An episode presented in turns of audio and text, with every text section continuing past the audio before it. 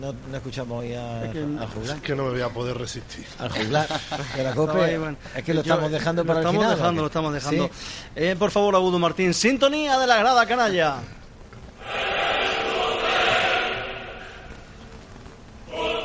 Hoy, hoy no lo presento yo. Hoy, Roble, dispara tú.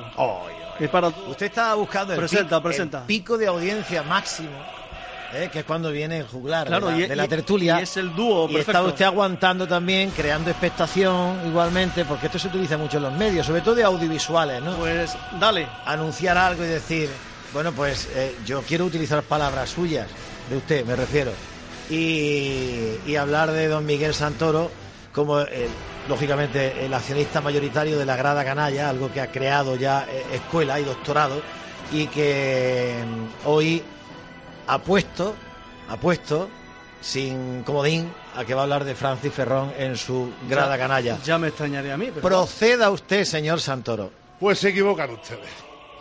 Estimado Francis Ferrón. ¿Cuánto tiempo, eh? Otra vez cambiaste de equipo. De Linares a Murcia y ahora la línea, lo que te gusta, una mudanza. Aprovecho estas letras para confesarte que yo, como tú, también soy muy cambiante. Lo mismo te echo de menos que lo mismo te echo de más. ¿Conoce a Víctor Curto? ¿Sabes lo que es un curtazo? Es curioso.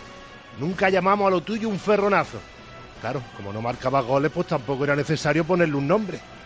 Te recibiremos tal y como te recordamos, ni más ni menos. Bien, por supuesto. Si notas algo de indiferencia, tampoco te vayas a molestar. Ya sabes el cariño que se respira a Linarejos con los que se fueron y luego volvieron.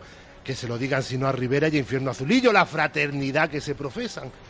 El caso es que vuelves a Linarejos. No diré eso de que vuelves a tu casa, sería una afirmación del todo innecesaria. De hecho, te fuiste como hoja movida por el viento de levante de Algeciras en busca del sueño de un chino con cara de comer brócoli a dos carrillos. ¿Qué le vamos a hacer?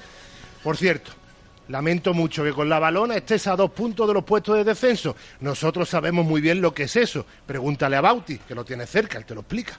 Mejor no vengas en tu propio coche, viaja en el autobús del equipo, porque está la cosa de la chapa y pintura muy sensible en Linares. A Linarejo hay que venir a trabajar con seguro a todo riesgo, por si acaso. Actos vandálicos lo llaman.